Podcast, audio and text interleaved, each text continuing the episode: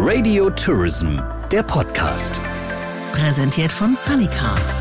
Ihr Mietwagenexperte mit dem rundum sorglos Angebot.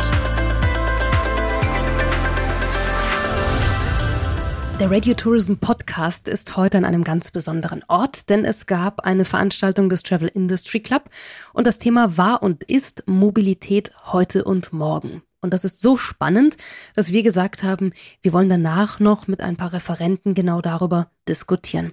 Und das tun wir jetzt. Bei mir sind in der kleineren Runde Professor Peter Wippermann, Trendforscher und das auch vom Trendbüro. Hallo. Ja, hallo, freut mich sehr. Neben mir sitzt außerdem Balthasar Scheder. Er ist Regionalmanager Süddeutschland von Tier Mobility. Grüß dich. Hallo, vielen Dank für die Einladung.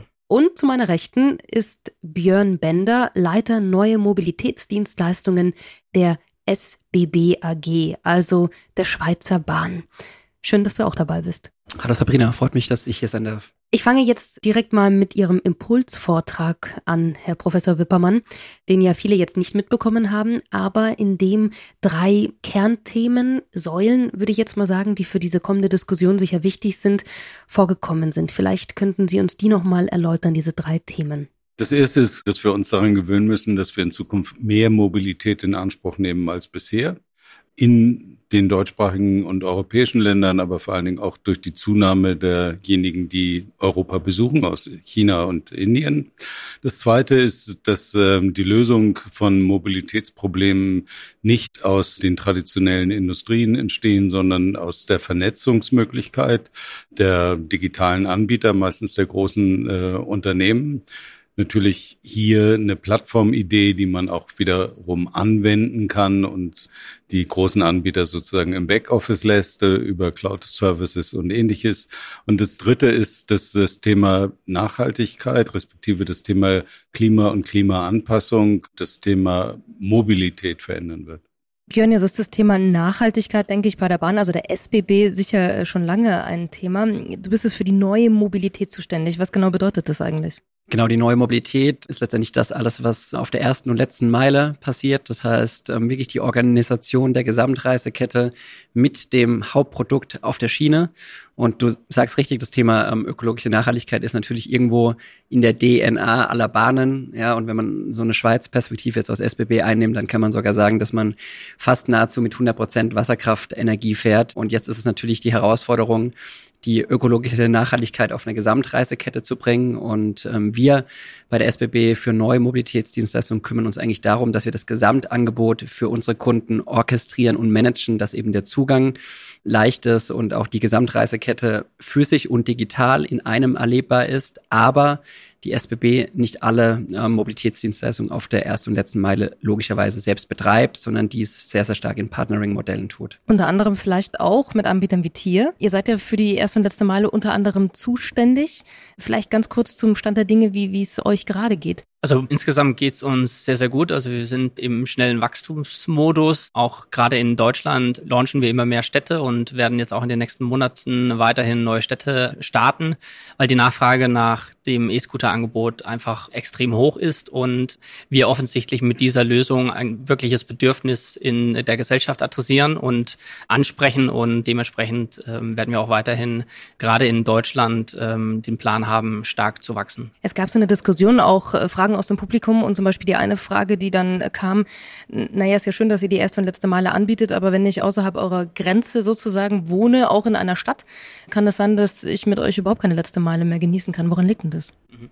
Also das ist ein ganz, ganz wichtiger Aspekt. Also wir ähm, dürfen uns nie lo losgelöst von anderen Mobilitätsangeboten sehen, sondern wir gehen auch den Ansatz zu kooperieren, ähm, eine Plattform zu generieren. Und da ist auch der ÖPNV ein wichtiger Stakeholder für uns, mit dem wir ähm, auch lokal dann kooperieren. Aktuell muss man sagen, viele Randgebiete der Städte, Dörfer, die weiter vom Zentrum wegliegen, sind noch nicht von unserem Service äh, oder an unseren Service angeschlossen. Das hat größtenteils ökonomische Gründe, weil ähm, das operative Geschäft relativ schnell unattraktiv wird, wenn wir zu weit von dem Kerngebiet uns wegbewegen. Einerseits, weil die Nutzungsrate geringer ist, aber auch, weil einfach die Prozesse, die im Hintergrund ablaufen müssen, um die Scooter zu warten, Scooter einzusammeln, zu laden, extrem aufwendig sind. Aber was ganz wichtig ist, dass wir ähm, in Deutschland jetzt in diesem Monat und auch in den nächsten Monaten das Scootermodell auswechseln werden. Wir gehen hin zu Scootern mit wechselbaren Batterien, was dann das operative Geschäft deutlich effizienter macht und dann uns auch erlaubt, in Gebiete zu expandieren, die eventuell aktuell unattraktiv sind noch unattraktiv. Und wir reden dann von ländlichen Räumen oder sind wir noch im urbanen Bereich? Wir sind ähm, wirklich noch im, im, im urbanen Bereich, aber ähm, die Frage ist, wie weit ländlich gehen wir? Wir haben auch zum Beispiel in, in Hamburg schon erste Randgebiete ähm, integriert und sehen auch dort eine sehr gute Nutzung unserer Scooter, was auch dann letztendlich für uns in Zukunft eine Rolle spielen kann, dass wir einzelne Randgebiete anschließen, ähm, wo wir profitabel arbeiten können. Aber das ist immer im Kern unserer Entscheidungen, dass ähm, letztendlich unsere Kosten gedeckt werden müssen. Und das ist aktuell in den meisten Randgebieten eben noch nicht der Fall. Herr Professor Wippermann, wie wichtig ist denn die Individualität, wenn wir jetzt an die Mobilität der Zukunft denken? Ja, wir kommen aus einer Zeit, wo es klar war, dass es Takte gab, die vorgegeben wurden, der Fahrplan. Das ist etwas, was dann durch das Auto sozusagen massiv in Frage gestellt worden ist. Jeder konnte selber entscheiden, wann er mobil sein wollte. Das Fahrrad mittlerweile die E-Scooter. Und ich glaube, dass äh, der öffentliche Nahverkehr, aber auch die anderen Anbieter einfach so enge Takte fahren müssen, dass man wieder das Gefühl hat, man kann jederzeit von A nach B fahren. Und man kann das sehen, dass es mittlerweile in den Großstädten etwas ist, was begonnen hat äh, im öffentlichen Nahverkehr. Und das wäre sozusagen die Alternative. Äh, ich bestimme den Zeitpunkt meiner Mobilität. Jetzt würde ich gerne über etwas äh, sprechen, das ihr nur ganz kurz angerissen habt eigentlich in dieser Podiumsdiskussion. Das war dieses Szenario 2040. Vielleicht könnten wir dann ein bisschen tiefer noch einsteigen. Ich weiß, es ist immer schwierig, in die Glaskugel zu gucken, aber 2040, die SBB hat ja da durchaus Szenarien, mit der sie spielt. Wie genau sieht es für euch denn aus, 2040?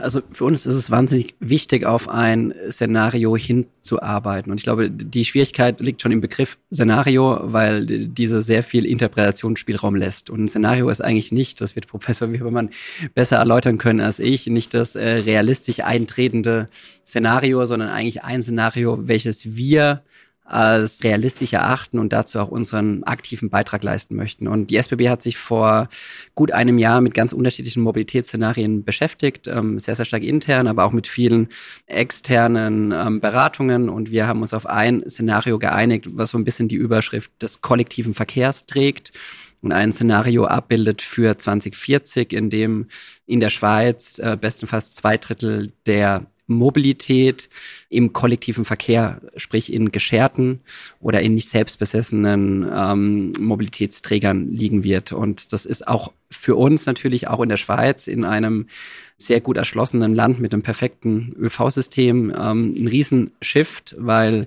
die Schweiz auf der einen Seite natürlich durch ähm, ja ein sehr, sehr gutes Angebot, ein sehr, sehr gutes öffentliches Verkehrsnetz hat, aber auch mit das höchst motorisierte Land der Welt ist.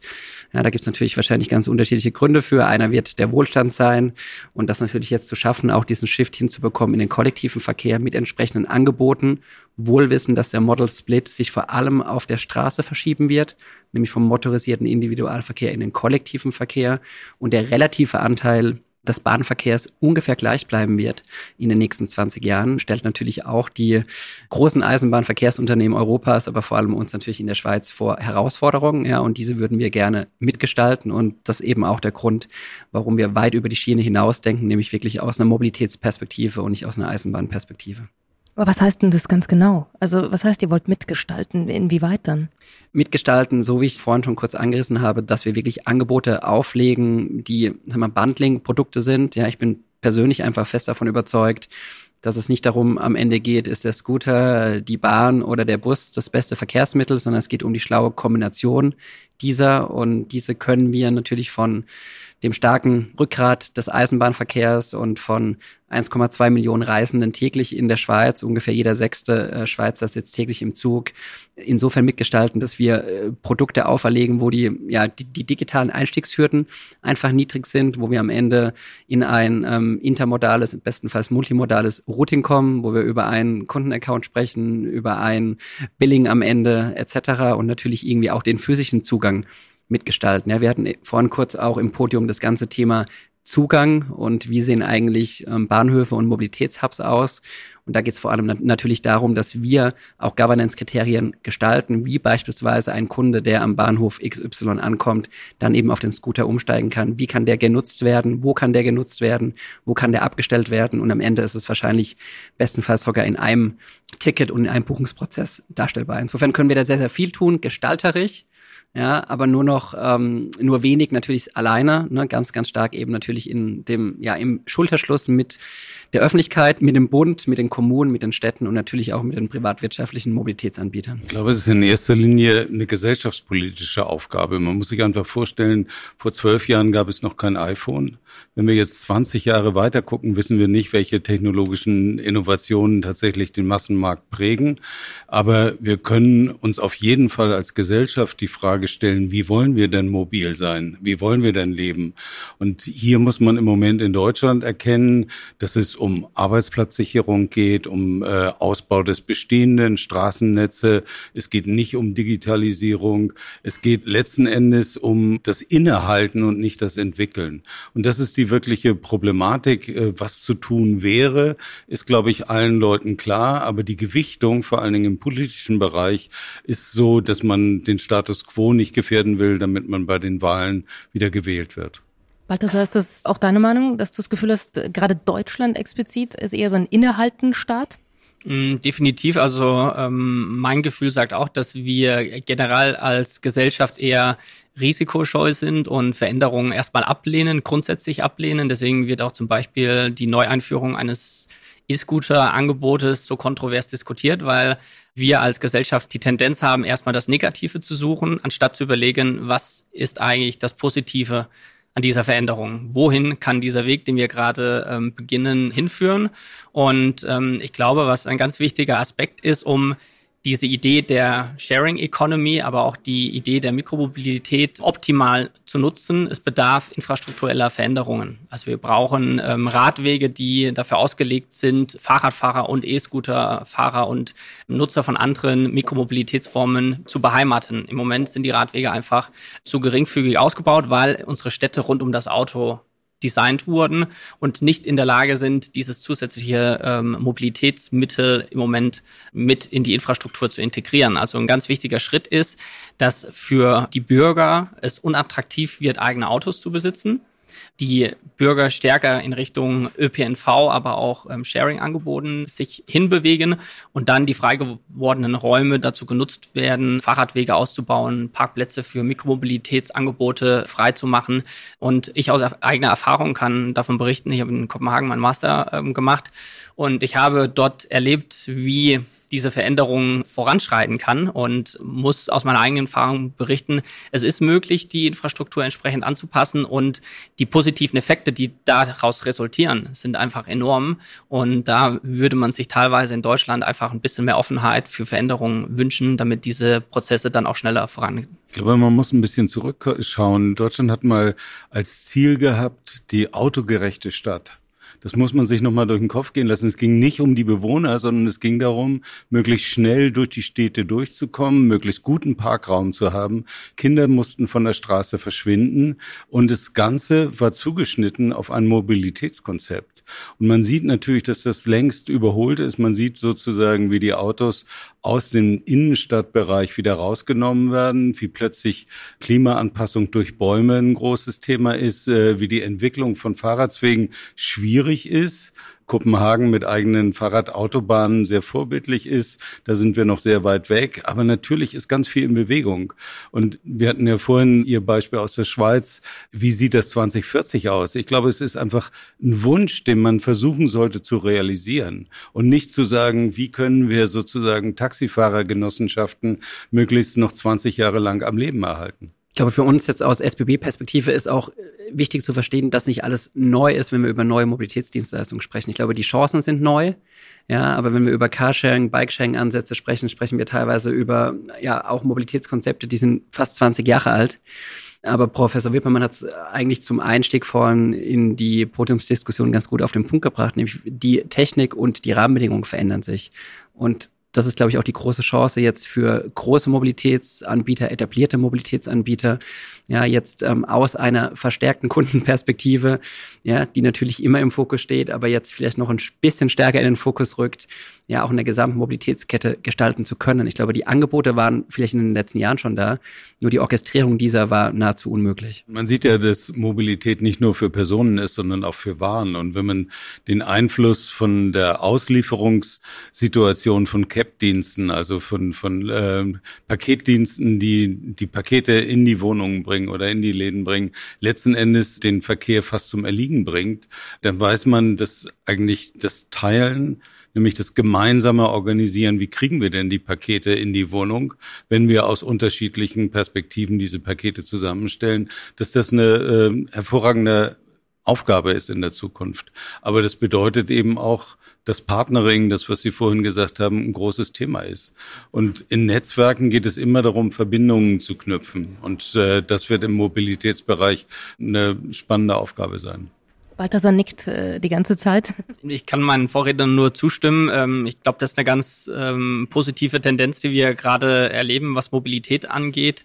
Eine Mobilitätswende kann nur in der Kooperation funktionieren. Kann nicht funktionieren, wenn einzelne Player isoliert denken und ähm, quasi ihre eigenen Interessen ständig in den Vordergrund rücken, sondern hier geht es wirklich darum, kooperativ an einer kundenzentrierten Lösung zu arbeiten, weil dann ist nur Wandel möglich und das ist eigentlich positiv zu sehen. Natürlich auch ein bisschen aus der Not gedrungen, aber die großen Player öffnen sich für Kooperationen. Sie verstehen, sie können es nicht alleine machen, weil sie einfach sich zu lange auf ihren ähm, alten Geschäftsmodellen ähm, beruht haben und ich glaube, daraus werden ganz interessante Konzepte in der Zukunft entstehen. Wir hatten vorhin in der Diskussion eine, einen sehr interessanten Aspekt, nämlich wollen wir sozusagen die Verknüpfung der unterschiedlichen Angebote den globalen Anbietern aus den USA oder aus China überlassen oder ist es eine staatliche Aufgabe? Und ich persönlich bin sehr dafür, dass wir nationale oder europäische Lösungen äh, bieten, weil in vielen Bereichen ist der Zug bereits sinnbildlich abgefahren, dass wir Angebote nutzen müssen, die nicht mehr von uns gesteuert werden können. Also wir können keine Suchmaschine mehr bauen. Wir können bestimmte Cloud-Lösungen nicht mehr anbieten. Und wir haben das alles relativ ignorant genutzt, ohne zu überlegen, was bedeutet das für unsere Kultur. Und das ist für mich ein sehr spannender Aspekt. Kann man aus der Substanz der öffentlich-rechtlichen äh, Mobilitätsanbieter etwas Neues bauen, was eben digitalen Netzwerken adäquat ist? Björn, ist das ein bisschen David gegen Goliath, was, was er dann gerade beschreibt, dass wir eben schon die großen Anbieter haben oder könnt ihr das noch schultern? Ja gut, einige Dinge, wie er richtig ähm, gesagt hat, sind ähm, letztendlich schon vergeben. Ja, da muss man auch ganz realistisch sein. Was ich wahrnehme, ich bin jetzt einige Jahre schon in der neuen Mobilität unterwegs, ist, dass sich das Bewusstsein wirklich verändert hat.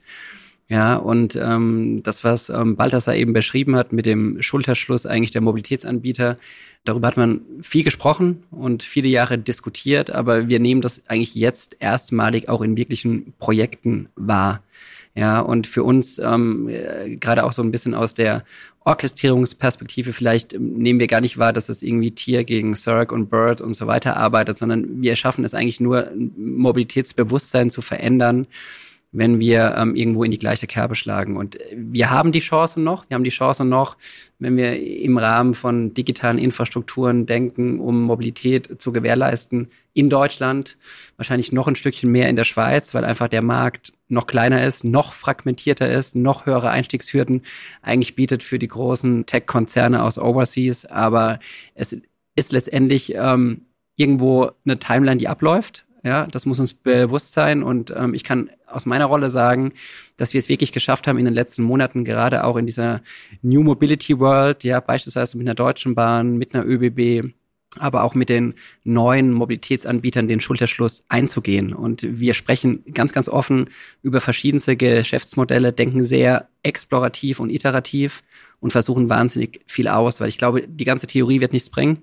Ja, wir brauchen Praxisbeispiele, wo wir zeigen, auch regional, dass Dinge funktionieren. Ja, und ähm, wir haben aktuell, um mal so ein Gefühl zu geben, ungefähr 15 explorative Themen bei uns in der Einheit Neue Mobilitätsdienstleistungen, die wir regional in der Schweiz verproben, bevor wir sie dann eben auf die großen Plattformen der SBB beispielsweise oder auch national ausweiten. Und ich glaube, der wirkliche Beweis, ja, den müssen wir gemeinsam erbringen, dass es eben auch funktionieren kann. Gleich geht's weiter im Radio Tourism Podcast. Vorher bedanken wir uns aber noch bei unserem Hauptsponsor des Radio Tourism Podcast, bei Sunnycars, dem Mietwagenexperten. Hier gibt es keine versteckten Kosten, eine faire Tankregelung, unbegrenzte Kilometer, rundum Sorglosschutz und faire Bezahlkonditionen. Alle Infos im Reisebüro und auf sunnycars.de. Übrigens, alle bisherigen Folgen unseres Podcasts und mehr Informationen zu Radio Tourism, der Spezialagentur für audiovisuellen Content für die Touristik, finden Sie auf radiotourism.de. Ich würde jetzt gerne zum Fazit kommen. Und zwar würde ich gerne schließen mit einem Blick oder einem Wunsch in die Zukunft und der Frage an Sie alle drei, was würden Sie als erstes verändern im Punkto Mobilität und wenn wir auch vielleicht im deutschen Markt bleiben? Wenn Sie ad hoc einen Knopf drücken könnten und sagen könnten, das würde ich sofort ändern wollen, weil ich es für nötig erachte. Balthasar, fangen wir mit dir an. Kein Problem. Also mein ähm, Hauptaugenmerk würde darauf liegen, den Besitz von dem eigenen Auto im Stadtzentrum unattraktiv zu machen, um Plätze oder Freiräume zu generieren, die dann anderweitig genutzt werden können und neuen Mobilitätsformen, insbesondere Sharing-Angeboten, dann zur Verfügung gestellt werden, weil es ähm, letztendlich auch aus nicht nur aus, aus Mobilitätssicht, aber auch generell aus ähm, der Lebensqualität in einer Stadt negative Konsequenzen äh, gibt, wenn Autos 95 Prozent der Zeit ähm, ungenutzt auf der Straße stehen. Björn? Zum einen letztendlich das Bedürfnis, wie wir Mobilität auch fordern. Ja, ich gehe mal so ein bisschen zurück auf meine vorherige Verantwortung. Wir waren sehr, sehr stark im B2B-Markt und auch im kommunalen Umfeld unterwegs. Und wenn wir heute schauen, wie Städte, wie Länder, wie der Bund, wie auch Unternehmen beispielsweise Mobilität adressieren oder auch Mobilität ausschreiben, wir können auf das Beispiel Ausschreibung gehen, dann schreiben wir Schienenverkehrsdienstleistungen aus, wir schreiben Busdienstleistungen aus, wir schreiben andere Dienstleistungen aus und wir müssten eigentlich viel stärker dazu kommen, Mobilität auszuschreiben und auch Mobilität auch zu vergeben aus einer politischen Perspektive. Das ist das eine und das zweite ist, weil wir heute beim Travel Industry Club sind, das ganze Thema B2B-Mobilität ja, ist, glaube ich, auch ein ganz, ganz großes und wirklich die die Veränderung auch in diesem Kontext zu schaffen, du hast den deutschen Markt eben ähm, angesprochen, ja, ein Stück weit vom klassischen Dienstwagen, Firmenwagen vielleicht wegzukommen, ja, und neue Mobilitätsformen auch der B2B und auch der privaten Nutzung zu schaffen. Das wäre eigentlich mein Wunsch, nämlich genau das, dass wir Personen in den Stand versetzen, auf ihr persönlich besessenes Fahrzeug verzichten zu können. Herr Professor Wippermann, damit auch übrigens das Schlusswort.